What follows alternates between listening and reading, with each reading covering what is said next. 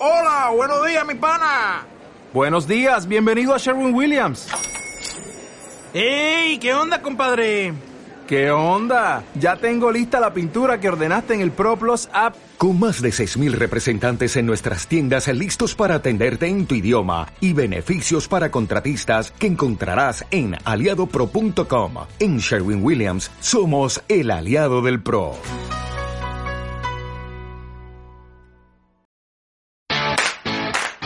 Hazlo por ti, no por obligación, no para los demás, sino por un estilo de vida.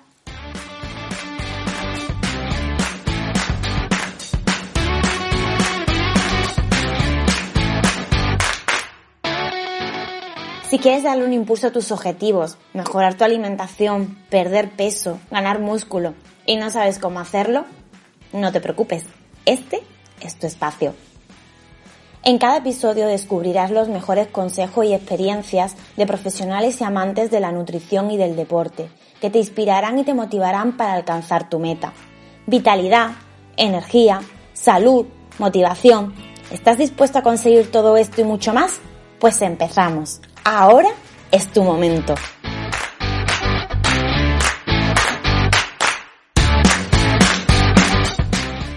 Bienvenido, bienvenida al segundo episodio de Hazlo por ti.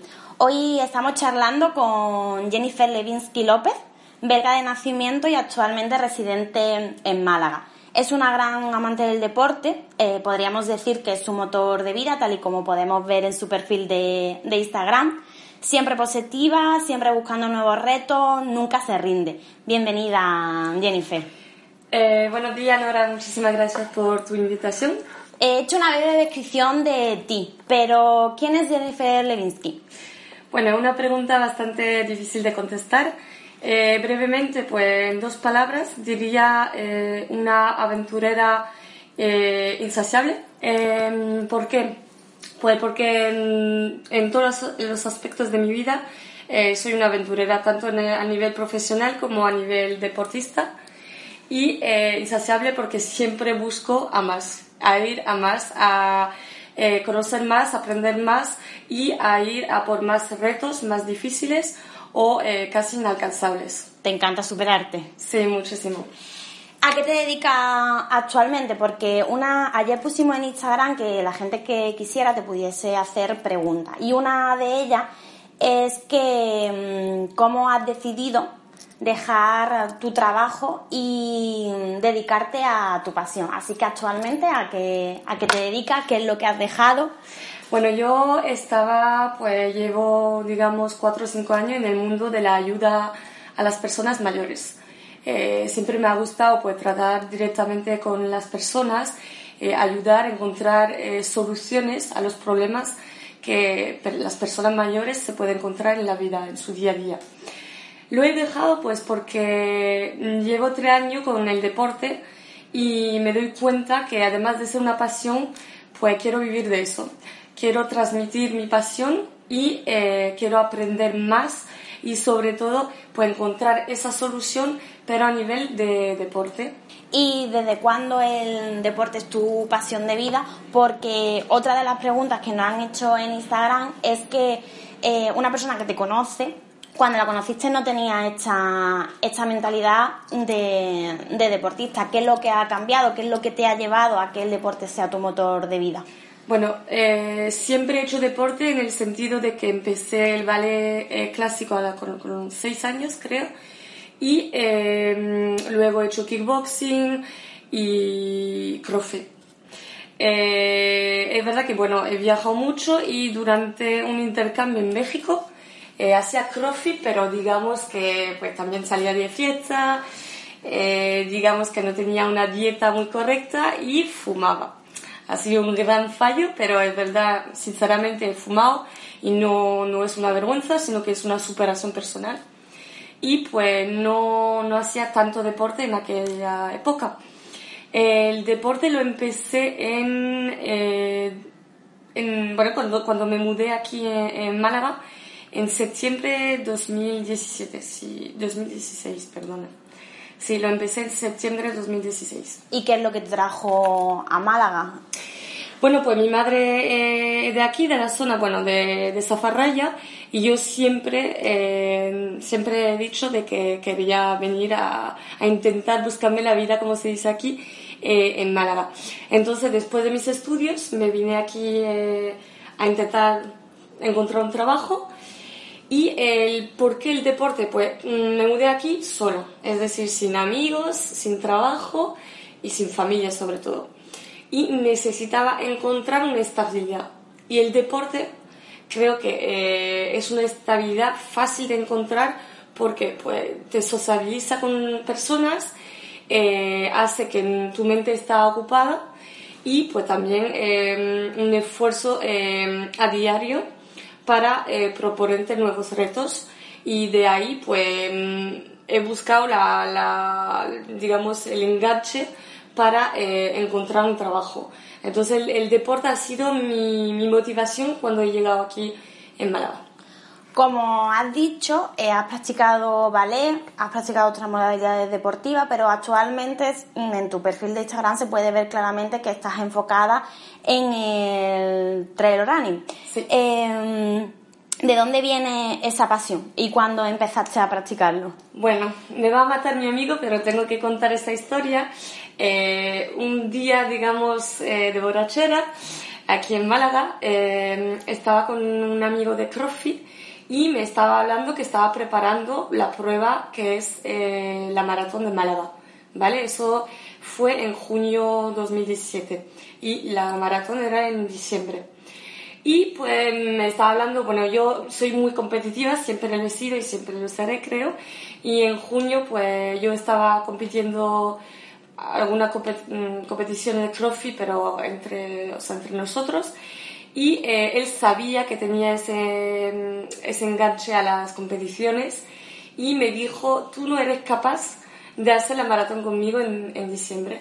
O sea, que tenía mm, seis meses para preparar un 42 kilómetros y pico y eh, nunca había corrido más de 10 kilómetros. ¿Y te salió la vena competitiva? Exactamente, dije, pues sí, apostamos y lo hacemos, o sea, lo hago. Y entonces, pues en diciembre me presenté, bueno, entrené, claro, no lo hice en plan a la locura, entrené, entrené bastante. Y, y en diciembre, además, le dije, eh, aquel día le dije, además de presentarme, o sea, de hacer la maratón, la voy a acabar en menos de 4 horas y adivina, la acabé en 3 horas 59 minutos. Y bueno, eso es, bueno, en una maratón no es un trail running, pero en enero había pues la, la primera del año aquí en la zona, que es la Capitana. Es bastante famosa hoy en día. En 2016 creo que era la tercera o la cuarta edición. Y pues me dijo, 20, a ver, pruébalo, a ver qué tal eh, en la montaña. Y bueno, yo seguí en mi, en mi aventura y dije, vale, hice la, la, larga, creo que en aquella época no había la corta, pero bueno, hice la, la larga y llegué, eh, bueno, llegué muerta, pero eh, logré hacer podium, mi primer podium, tercera eh, de mi categoría. Así que, vaya, una aventura que empezó así y que pues obviamente después de, de que acabe tan bien me, me, dio ganas de seguir, de seguir y de seguir investigando en ese en ese mm, campo, digamos, de, del running. ¿Y qué es lo que te aporta el, running de montaña a nivel personal? Es un, una superación a diario. Superarme a diario tanto en los entrenamientos como en las carreras. Eh, conocerme a mí misma porque, bueno, yo además, además de los trail, yo soy más de ultra eh, y en, los, en las ultra pues te tienes que conocer cada día más, te tienes que enfocar en ti misma, te tienes que escuchar, escuchar tu cuerpo, tu mente, hablarte a ti misma, es un poco loco lo que estoy diciendo, pero es muy importante saber escucharte y escuchar tu voz interior, saber tus, conocer tus límites, aunque tus límites pues nunca van a ser eh, iguales de una carrera para, para otra. Pero eso, la superación diría que es la, mi mayor fuerza y mi, y mi mayor eh, motivación. En, en, tus redes sociales vemos que te gusta conocer mundo sí. practicando deporte. Siempre estás buscando un nuevo reto en todos los lugares que visitas.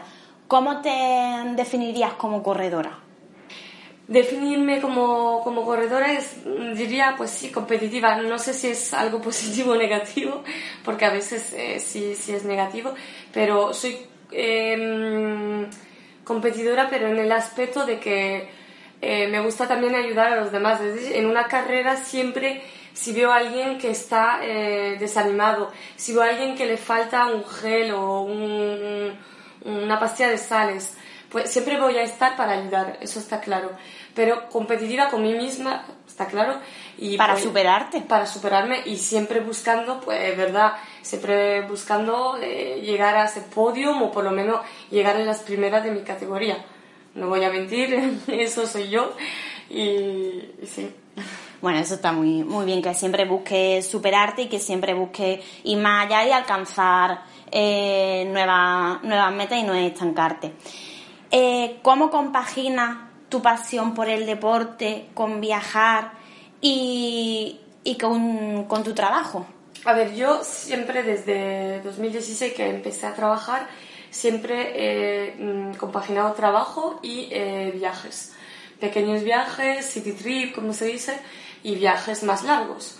Pero pues siempre intento mm, viajar eh, unas cuantas veces al año, digamos un mínimo de, de seis eh, viajes al año, dependiendo de la fianza y del tiempo. Eh, pero siempre que viajo, yo no soy esa persona que puede estar eh, bajo, o sea, tumbada ahí en la playa o en la piscina y disfrutar de las vacaciones comiendo y saliendo y ya está. No, yo siempre tengo que visitar, conocer a la gente, conocer a la comida eh, local y pues el deporte. Y creo que una muy buena manera de conocer un sitio es correr.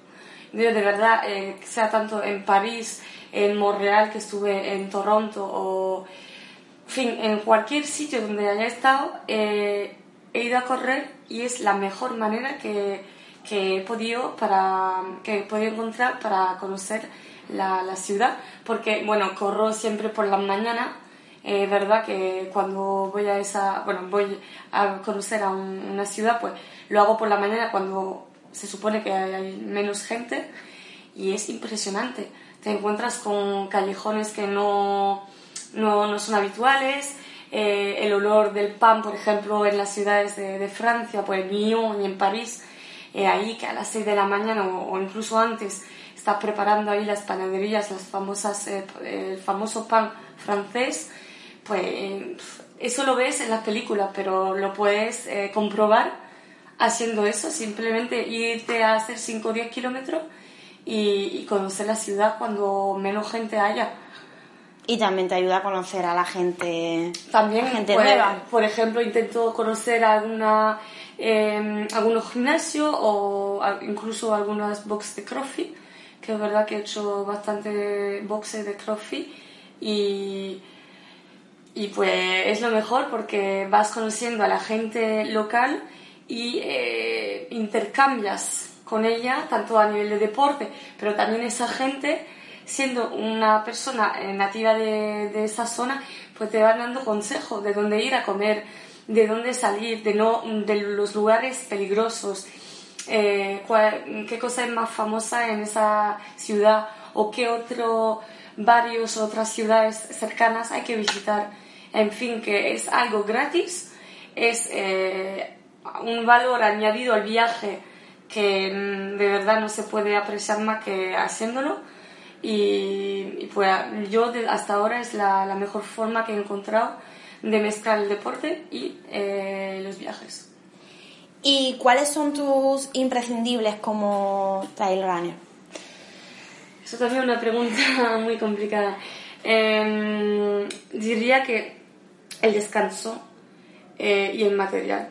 El descanso, pues yo he corrido eh, carreras eh, sin haber descansado bien y la verdad es que es muy peligroso. O sea, por mi experiencia y hablando de mi cuerpo, no rindo y es muy peligroso correr sin haber descansado y sin estar descansado. llegar a la carrera sin haber dormido bien las semanas anteriores, no te hablo del día anterior, porque eso no tiene mucho afecto.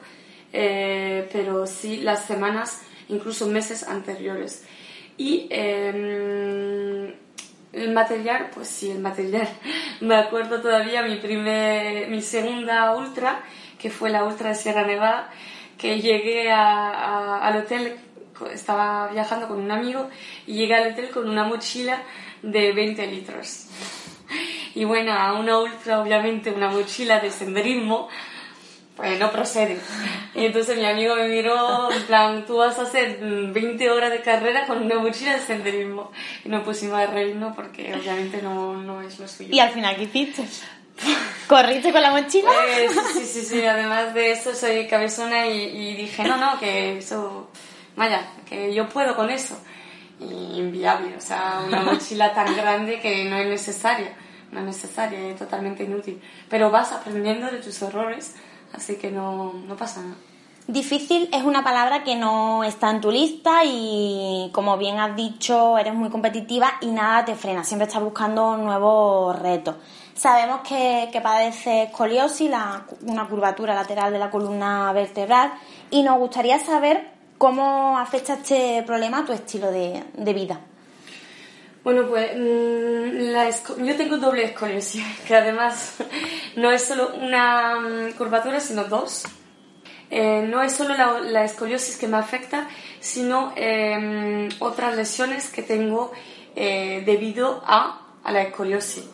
Eh, bueno, la escoliosis pues es, como lo has dicho, es una curvatura de, de la columna vertebral y eh, pues afecta no solo a nivel estético, pero también dependiendo del grado de la curvatura, eh, pues al rendimiento eh, deportivo, pero también una persona que no es, no es deportista, pues va a padecer de dolores, de inmovilidad, eh, le va a doler de estar de pie o le va a doler de estar sentada mucho tiempo y pues eso puede afectar, afecta, diría afecta directamente tu, eh, tu vida, tu día a día. ¿Y la padeces desde nacimiento? No, a mí eh, me lo han descubierto con eh, 14 años, es decir, durante al inicio de la adolescencia. Sí. ¿Y cómo se trata la, la escoliosis? Bueno, si yo eh, hubiera eh, grabado el médico que me la ha descubierto, pues él me había dicho eh, prohibido hacer deporte de impacto, prohibido hacer deporte de fuerza. Tú lo que tienes que hacer es natación. Con 14 años tú llegas a, a la um, consulta de, del traumatólogo y el traumatólogo, que era un traumatólogo bastante, con bastante edad, pues eso me dijo. O sea, tú confías en él y te dice, no, tú tienes que parar. Yo hacía, en aquella época hacía kickboxing ya. Y me dijo, no, no, no, no, tú paras, tú natación. Y pues tú imagínate con 14 años que te digan eso, pues me, o sea, tuve miedo, tuve muchísimo miedo. Y al principio pues me fié de él y sobre todo pues, mis padres dije, no, no, dejas eh, del lado el deporte y... Eh, y nada, pues eso fue lo que él me dijo. Pero yo, eh, tras los años, y fui investigando y me di cuenta que no, que no, que ahora con los nuevos estudios, la ciencia, pues que no, que no es eso. Que lo, al inicio lo que hay que hacer pues es estabilizar. Porque conforme vayas creciendo, porque yo me lo descubrieron con la, con la edad del crecimiento, la adolescencia, pues puede ir a peor, ¿vale? Entonces lo importante en esa edad es controlar. La primera solución, entre comillas, para controlarlo es la escuela de espalda. Se conoce aquí mucho y en todos los países. Es una escuela, eh, digamos, en, en, la, en, la, en, el hospital. Son profesionales, ¿vale? Que te van diciendo pues, ejercicios que tienes que hacer para mantener los grados que ya tiene tu espalda, para no ir a más, para para controlar. Luego, pues verdad que la, el deporte de impacto no está aconsejado, eso está claro, no está aconsejado, pero llega una edad que la escoliosis no va a empeorar y ahí sí que el, el, el, deporte de impacto no va, a ir a, no va a afectar esa curvatura, ¿vale? Y pues... Y tampoco te causa más dolor, ¿no? si, si solo padece de escoliosis, no. Yo padezco de otra, o sea, tengo otro problema, entonces sí me afecta el, el deporte de impacto. Entonces, para que tu rendimiento no se vea afectado, ¿qué tipo de ejercicio o cuántas horas le tienes que dedicar a, a tu espalda? Pues yo el trabajo de core eh, es a diario, ¿vale? Tanto a nivel de postura, cuando yo te estoy hablando ahora, intento pues, tener la espalda recta, eh, cuando conduzco, cuando duermo. Es decir, que para una, una persona que padece de, de coliosis es casi siempre, o sea, cualquier minuto es importante. Una rutina diaria, no es solamente un entrenamiento específico, sino que es a lo largo de todo el día ir cuidando eso, cuidando la espalda, la, postura. La postura y hacer un trabajo eh, central del corre eh, a diario si se puede. Para ti hay 365 días de deporte al año. Bueno, este año 366. Eh, ¿Cuánto sueles entrenar a la semana? Bueno, eso depende si me estoy preparando una carrera o si estoy mm, manteniendo, digamos, eh, mi, cuerpo, mi cuerpo en forma. Si estoy preparando una carrera, suelo entrenar eh, cuatro veces, correr cuatro veces, eh, cuatro días de gimnasio y tres días de descanso, ¿vale? Si no estoy preparando una carrera, pues entonces le pongo un poco más de carga, con alguna sesión de crossfit o ir a nadar, senderismo, que últimamente pues hago bastante senderismo y aunque no lo crea pues tiene un efecto en, eh, la rutina de, deportiva y pues depende mucho de si hay una carrera o si no hay una carrera eh, cercana. ¿Para todas sigues el mismo tipo de entrenamiento o según la distancia llevas un entrenamiento u otro? Claro, según la distancia eh, es un entrenamiento u otro. Lo, a ver, no soy una referencia en eso porque yo voy añadiendo, eh, carreras en el camino. Porque como, bueno, con lo que dijimos de mi espalda, a veces tengo dolores y, por ejemplo, el año pasado tuve que cancelar tres carreras, entonces pues no, no, no puedo, em, no puedo hacer planes a largo plazo, digamos. Entonces pues voy eh, añadiendo eh, carreras eh, según veo que voy bien, que estoy en el buen camino, pues si estoy bien, por ejemplo ahora estoy bien, entonces pues he añadido tres carreras, ¿vale? Pero por ejemplo de, de junio a diciembre solo tengo una prevista por ahora, porque no sé cómo me voy a encontrar. Pero eso sí, eh, mm, entreno por lo, como mínimo tres, tres veces a la semana eh, de carrera y eh, cuatro veces de gimnasio. Y si todo va bien y no surge nada y no tiene ningún tipo de lesión ni nada, ¿cuántas carreras sueles hacer al año? ¿O cuál ha sido tu máxima? Yo el año pasado sí, eh, he hecho tres ultras, eh, tres maratones y más, no me acuerdo, pero en total creo que he hecho 14 carreras. Entonces no creo que sea un buen ejemplo. A ver, si es profesional obviamente es otra cosa, pero yo no me considero para nada profesional, es una ficción y por lo tanto pues he metido, he metido mucha carga. Y la verdad surgió en el caso de que en septiembre he petado. He tenido una lesión que me ha que he tenido que parar cuatro meses. Pero mm, digamos que una media pues sí de 10 eh, carreras, pero teniendo en cuenta Mm, una ultra y una maratón, diría. Vale. Y si algún día no tienes ganas de entrenar, estás más perezosa o cualquier otra cosa, em, ¿dónde sacas la motivación? Mi pregunta favorita y pues mi respuesta favorita es solo es resumida en una palabra que es la constancia. Em, si un día no tengo motivación, lo tengo que hacer, sí o sí. O sea que no tengo otras opciones, no me doy otras opciones. Me levanto y voy a entrenar, o si es por la tarde, vuelvo del trabajo, vuelvo de lo que tengo que hacer y voy a entrenar. Porque si no hay esa constancia, creo que vas al fallo. En nuestro día a día, eh, a los deportistas no profesionales, pues tenemos muchos ladrones del tiempo. ¿Vale? Pero eh, siempre, siempre se puede encontrar un momento para entrenar. Y no digo irte dos horas a correr o dos horas al gimnasio. Si no tienes tiempo, que yo ah, he tenido, se ha presentado eh, momentos en que no he tenido tiempo, pues media hora en casa. Vas en Google, eh, tecleas eh, HIT, ¿vale? 8 minutos, hay HIT de 8 minutos, pero te puedo prometer que después de esos, de esos 8 minutos te vas a sentir mejor que nunca. Y es un tiempo mm, muy pequeño, pero invertido en a largo plazo para tu cuerpo, para tu salud y para tu mente. Y cuando tienes una carrera, ¿cómo te la preparas los días de antes? ¿Tienes alguna rutina o alguna superstición que lleves a cabo? Bueno, yo suelo tener, eh, digamos, una rutina en la semana anterior a la carrera, pero siempre, siempre me pasa cosas, no sé por qué, y, y siempre pues se va afectando esa rutina. Pero pues hay esa famosa carga de, de hidratos que sí o sí lo tienes que hacer, sobre todo cuando es una ultra.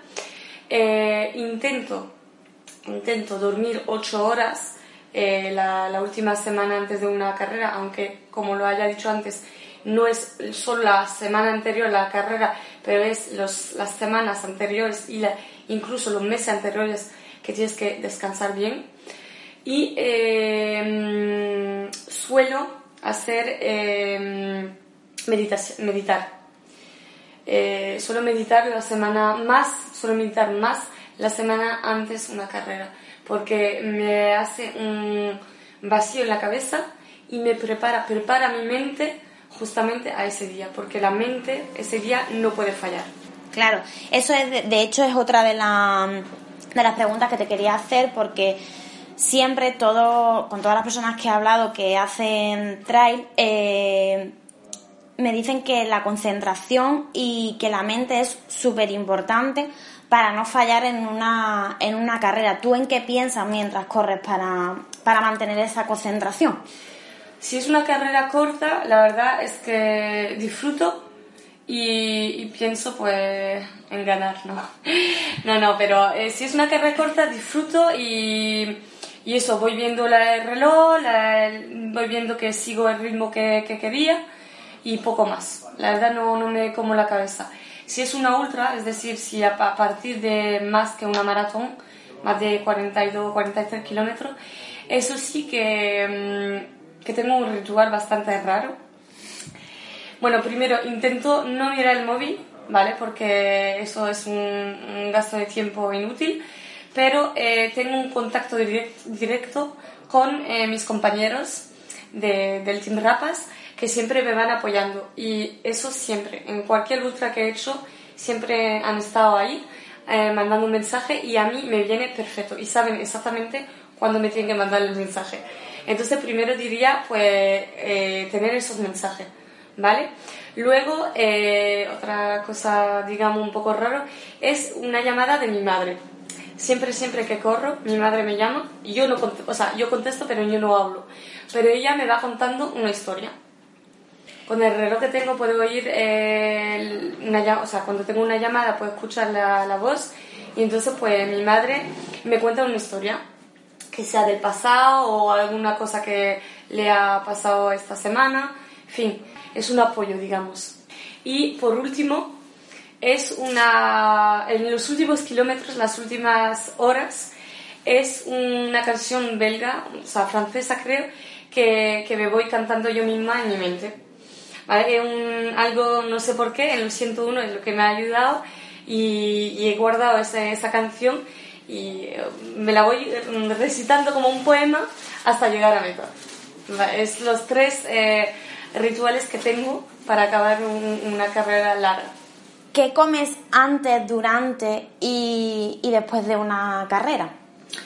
Bueno, eh, eso también depende de, de la distancia de la, de la carrera pero eh, digamos el desayuno pues siempre cereales, plátano, café, muy importante mi café, eh, pero sí tanto mmm, rebanada de pan integral, tomate, aceite, un café y un plátano. Yo creo que más o menos ha sido siempre mi, mi desayuno. Cuando es una ultra, pues pongo chocolate. Durante durante, pues eso ha, ha cambiado. Porque el año pasado solía eh, tomar geles, ¿vale? Geles, sales y obviamente agua. Pero eh, un amigo mío me, presentó un pastel, ¿vale? De, de fruto seco, ¿vale? Que se, coma, que se come, perdona, eh, rápido. Eh, los sales muy, muy, muy importante. Eso que sea corta o larga cada hora me tomo una pastilla de sales, ¿vale? Agua y en los habituallamientos pues suelo comer, eh, comer fruta y eh, beber Coca-Cola, ¿vale? ¿Y qué tipo de suplementación tomas para poder recuperarte bien de las sesiones de entrenamiento y, y al final eh, potenciar esas, esas sesiones? Bueno, yo tomo creatina, ¿vale? Eh, bueno, la creatina a diario, tanto antes como después eh, del esfuerzo. Em, tomo también beta-alanina, que eso, pues, según las investigaciones, no hay realmente pruebas de que sí o no afecta al rendimiento, pero yo desde que la tomo, pues, me va súper bien. Así que hago pausas, pero sigo tomándola. Y proteína, eso depende de mi dieta porque he aprendido a, ver un poco lo, el porcentaje, o sea, los gramos de, proteína que tengo que eh, comer a diario según el esfuerzo que, que hago y según eh, la, la, prueba que tenga. Entonces, pues si no necesito muchos gramos al día, pues no, no, me voy a tomar un batido. Pero, por ejemplo, si viajo o si eh, no tengo tiempo de, de cocinar, pues me tomo batidos de, proteína para alcanzar el nivel de proteína necesario a la nutrición del músculo. Eh, después de una carrera, ¿qué sueles tomar o qué truco tienes para poder recuperarte? Y al final, lo más importante de todo, no tener lesiones, que es lo que te puede parar, como a ti te ha pasado durante cuatro meses que has estado con una lesión que no te ha permitido eh, poder realizar ninguna carrera. Bueno, lo importante, eh, la hidratación. Eso hay que beber muchísimo después de una carrera, eh, porque después de, ese esfuerzo el cuerpo pues está a cero, entre comillas. Entonces, beber mucha, mucha agua. Eh, luego, a nivel de comida, pues no hay que saltar y ir a comer todo lo que nos apetece, porque realmente no va a servir de nada y ya que nuestro estómago ha soportado todo tipo de comida durante la carrera, que a veces si tú en una, mm, en una ultra puedes llegar a alcanzar, no sé, 6, 8, 10 geles, dependiendo, pues, que si son 20 horas, por ejemplo, fácil llegas a 10 geles. Pues imagínate tu estómago después de 10 geles, de que tanta azúcar y, tanta cafeína. Entonces, pues intentar eh, reiniciar eh, tu estómago y eh, tu nivel de acidez en el estómago después pues, de, de, absorber tanta cantidad de, de, azúcar y de cafeína. Y em, dormir bien. Eso también necesitas descansar em, y descansar bien. No poner de al lado de esa... O sea, no tener demasiado ganas de volver al entrenamiento. Sí que es verdad que es importante la recuperación y la recuperación activa puede ser también eh, una solución, es decir, coger la bici al día siguiente y hacer algunos kilómetros, ir a caminar, eso sí, pero no saltarte esa, em, esa fase de recuperación. Sí, porque al final lo que puedes provocar es que, haya una lesión y que tu cuerpo no, no, reaccione. Exactamente, sí. ¿Cuál es el mejor recuerdo que tienes de una, de una carrera? El mejor recuerdo eh, creo que ahora mismo es em, en los 101 de 2018, bueno, los únicos que he hecho. Em, en el kilómetro 70 iba muy, muy, muy tocadilla. Iba, o sea, iba a abandonar, creo, si, si me recuerdo bien, iba a abandonar. Y eh, no llevaba frontal, mi frontal, o sea, las pilas del frontal se habían parado y estaba sin frontal y dije, no voy a poder mm, seguir 30 kilómetros sin frontal, no había nadie a mi, alrededor y dije, va a ser imposible. Y me faltaba como 10 kilómetros, creo, para el próximo habituallamiento. Y ahí me encontré con dos, eh, con dos legionarios, me parece, sí, de, Zaragoza, creo recordar. Eh, y hablé con ellos y ellos me dijeron, no, tú vas a seguir con nosotros. Y pues me llevaron de la mano, literalmente, y estuvimos, pues creo que más de seis horas eh, para acabar la carrera juntos. Y ha sido, vaya, al día de hoy, una experiencia increíble porque tanto a nivel eh, personal como a nivel eh, de deporte es algo que no, no, me había imaginado nunca, de, de, acabar una prueba con desconocidos, totalmente. O sea, eh, realmente me ha sorprendido y, y un, sí, un bonito recuerdo. De poder encontrar un gran punto de, de apoyo en ese momento, que al final sí. esas dos personas se convirtieron en... En dos amigos, porque hoy en día estamos, todavía seguimos haciendo carreras juntos.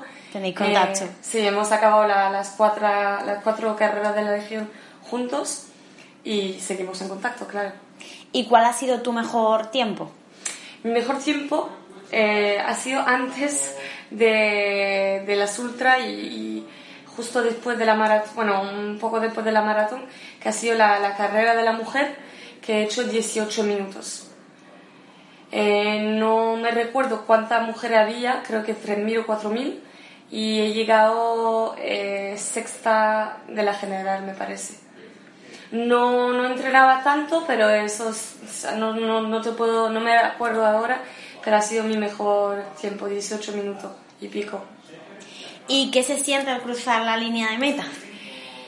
Es una sensación eh, distinta, o sea, cada vez es distinto, cada vez eh, depende, depende. Una carrera, eh, por ejemplo, la que hice en septiembre, donde me lesioné, eh, fue en Valladolid, fue una, una, maratón y ahí pues mi padre estaba enfermo y es verdad que ahí cuando crucé la meta pues solo pensé en él, pensé en mi padre. fue, o sea, gané esa carrera por su lucha a, contra la enfermedad y, y, porque quería verlo bien. Eh, otras carreras pues han sido por, por otro motivo. Eh, digamos que cada carrera eh, tiene su motivo. ¿Y una victoria soñada? Pues sería, o sea, yo he logrado llegar a meta de todas las carreras que he hecho, menos una. La otra es Sierra Nevada, ¿vale? Eh, llevo dos años intentándola y no he podido llegar a meta. El primer año ha sido porque no estaba preparada. El año pasado, por el tema de mi espalda, no me lesioné, pero mi espalda no me deja. Es una carrera muy dura. Creo que cada año hay menos de 20 mujeres apuntadas a la larga, a la ultra, de 100 kilómetros. Y la verdad es un sueño porque no sé a día de hoy y con mis problemas de espalda si voy a poder lograrlo un día, si voy a poder llegar a meta. Este año no creo que la voy a intentar, pero siempre va, voy a tener ese, ese, ese sueño de llegar a, a, la meta en menos de 24 horas. ¿Y cuáles son tus objetivos y metas para este 2020? Este 2020, pues tengo una, una prueba en mente, que es una prueba en solitario, que no es algo, no es nada común y que es una mezcla de, de varias disciplinas. No puedo decirte más ahora mismo, pero es algo, es digamos que es una, una meta que me, que me estoy proponiendo para, para finales de, del año y, y, a ver si, si logro alcanzar esa meta. Y por último, y ya cerrar esta pedazo de entrevista contigo, en Instagram en tu perfil te siguen mucha gente y además podemos ver que, que siempre da mensajes positivos, mensajes de superación. ¿Qué consejo le darías a, los, a los oyentes para empezar a practicar un deporte como tú has hecho y no perder nunca la motivación y que al final se convierta en tu estilo de vida? Empezar poquito a poco. Parece fácil decir eso, pero así es. Empezar con un objetivo. Eh, si tu objetivo es perder peso, enfocarte en eso. Si tu objetivo es hacer una carrera popular de 10 kilómetros, pues proponerte ese objetivo. pero enfocarte en un objetivo, pequeño al principio y luego ir viendo pues si, si puedes lograr más y seguro que, que vas a poder. Y sobre todo em, yo diría de ir acompañado. Ir acompañando, no directamente eh, un, coger un entrenador, pero sí tener a una persona de referencia.